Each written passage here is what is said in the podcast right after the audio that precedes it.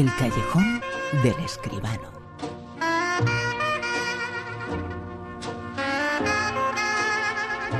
en el cual siempre hablamos eh, de cine y siempre lo hacemos con José Manuel Escribano. Muy buenas noches, José Manuel. Buenas noches, buenas noches, Bruno, ¿qué tal? Hoy vamos a hablar de, de Mustang. Qué casualidad, ¿no? Hacerlo hoy cuando se pone en vigor, cuando se pone en Pues marcha sí. ese acuerdo entre la Unión Europea y Turquía, porque esta película tiene que ver con Turquía y con la situación actual en Turquía. Sí, sí, tiene que ver con, eh, bueno, quizá un rinconcito de Turquía, pero yo creo que sirve, sirve para darnos cuenta de cómo es un poco la situación, la vida allí y cómo es eh, esta Unión Europea que padecemos, Bruno. Se titula Mustang, es la película de la semana. Si intentas arreglarlo para que me case con otro, voy a gritar. ¿Pero qué dices?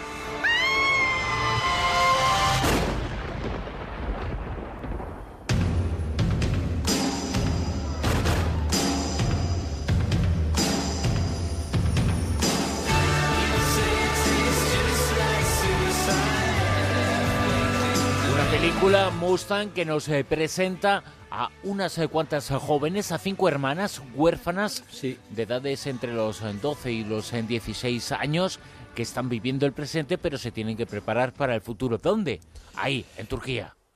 Pues efectivamente, esta película Mustang la ha dirigido eh, Deniz Gamser Guyen, que es una directora eh, francesa de origen turco.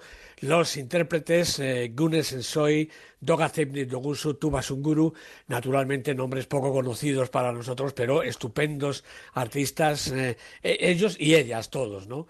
Bueno, se estrena por fin la- esta película ganadora de multitud de premios, cinco premios César del cine francés, Goya, la mejor película europea, premios del cine europeo, premio en Valladolid, en Sevilla, ha sido la rival, recordemos, del hijo de Saúl en los Oscars y en los Globos de Oro. No ha ganado, Hallo pero para mi gusto es una película, por lo menos, por lo menos, tan digna y tan interesante como, lo- como el hijo de Saúl.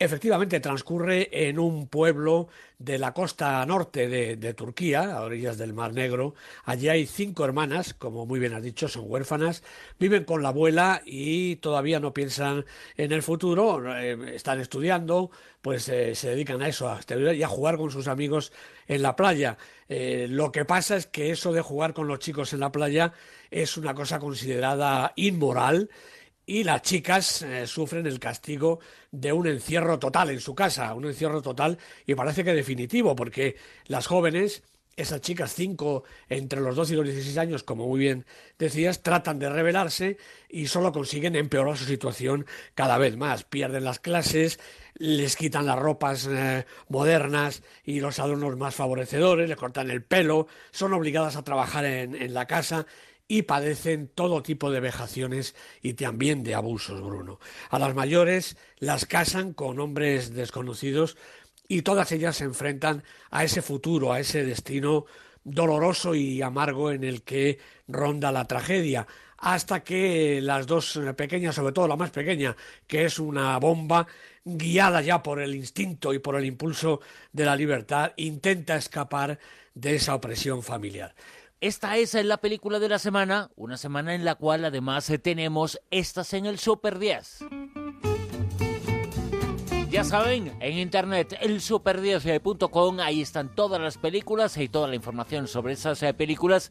Esta semana en el puesto número 10, José Manuel. Pues una estupenda película de animación, Zootrópolis, que a pesar de que es estupenda, ha sufrido el descenso de la semana, del 4 al 10, cinco semanas en el Super 10. En el 9. Otra de animación, Anomalisa, de Charlie Kaufman, Duke Johnson, cuatro semanas en la lista, esta solo ha bajado un puestecito. En el 8. La tercera y de momento última película de animación del Super 10 es un estreno, Kung Fu Panda 3. La han dirigido Alessandro Carloni y Jennifer Yu. Primera semana en la lista, vamos a ver lo que aguanta. En el 7. Otro estreno, Divergente, la serie Divergente, ahora llega el capítulo Leal, primera parte.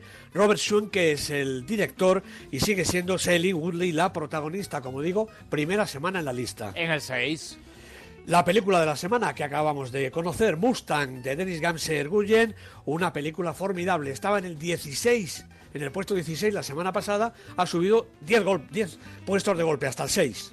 En el 5. La habitación de Lenny Abramson, una película en la que Brie Larson, su protagonista, ha ganado el Oscar. Seis, tres semanas en la lista, sube del 6 al 5. En el 4. Pues sube del 5 al 4 Carol de Todd Haynes con las fantásticas Kate Blanchett y Rooney Mara, seis semanas en el Super 10. En el 3.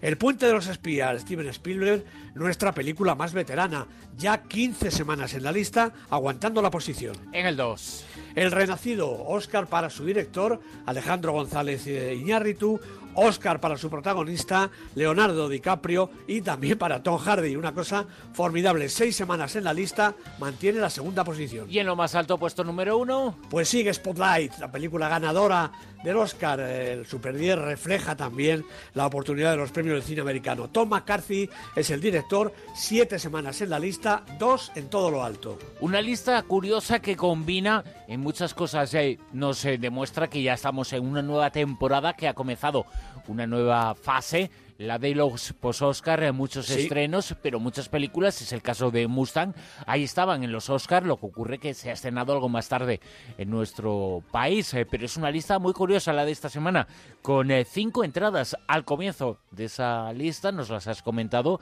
entre ellas esta película de la semana, cinco películas nuevas que nos demuestran, bueno, que todo prosigue. Efectivamente, el Super 10 refleja lo que hay en la cartelera.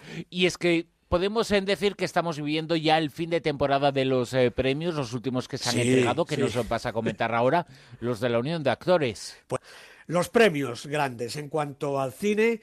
Eh, Inma Cuesta ganó el de actriz protagonista por La novia, Luisa Gabasa también por La novia, el de actriz secundaria, y Ana Fernández nuevamente por La novia, que ha sido la película con más galardones a sus intérpretes, el de actriz de reparto. Y los actores, Pedro Casablanc por B, Felipe García Vélez por A Cambio de Nada y Manolo Solo, también por B, han sido los ganadores respectivamente de protagonista secundario y actor de reparto. En teatro los premios han sido para Bárbara Leni, Ana Villa, Pilar Gómez, Daniel Grau, Víctor Clavijo y Chema Ruiz y en televisión la actriz protagonista ha sido Maggie Cibantos por Vis a Vis, la actriz secundaria Susi Sánchez por Carlos Rey Emperador y la actriz de reparto Inma Cuesta, Inma Cuevas, perdón, por Vis a Vis. El actor protagonista ha sido Nacho Fresneda por El Ministerio del Tiempo, el actor secundario Asiere Chandía por Velvet y nuevamente por El Ministerio del Tiempo, Ángel Ruiz, como decía, presentador de la gala, ha sido el que ha ganado el premio al actor de reparto. Los premios de revelación han sido para Berta Vázquez, el femenino, por su personaje de Palmeras en la Nieve, y para Nacho Sánchez, el masculino, por su trabajo en La Piedra Oscura. Como digo, unos premios que se llevan celebrando 25 años que dan los actores a su propia profesión y que desde mi punto de vista son los más importantes del año, los que da el sindicato de los actores. Y que además son los que presentan el fin de temporada. Los últimos eh, premios de esta temporada, premios a algunos grandes actores y actrices eh, de nuestro panorama. Y con esto finalizamos esta temporada de premios, pero ya inmediatamente nos metemos en, la nueva, por lo menos en la lucha por estar ahí, ¿eh? Claro que sí, que ese es, el mejor premio. ¿eh? Todos los actores y actrices coincidieron en que el premio está muy bien, les honra muchísimo, es el premio que dan sus propios compañeros, pero el mejor premio es poder trabajar en teatro, en televisión y haciendo películas, que es lo suyo. Y que es eh, lo que nos eh, presentas aquí, lo que disfrutamos eh, contigo. José Manuel Escribano, nos escuchamos el próximo fin de semana. Muy bien, pues aquí estaremos. Un abrazo para todos. Y hasta aquí la Rosa de los Vientos. Volveremos mañana a la una y media, a las doce y media en la comunidad de Canaria. Llegan las noticias y después os dejamos en buenas manos con el doctor Beltrán. Son las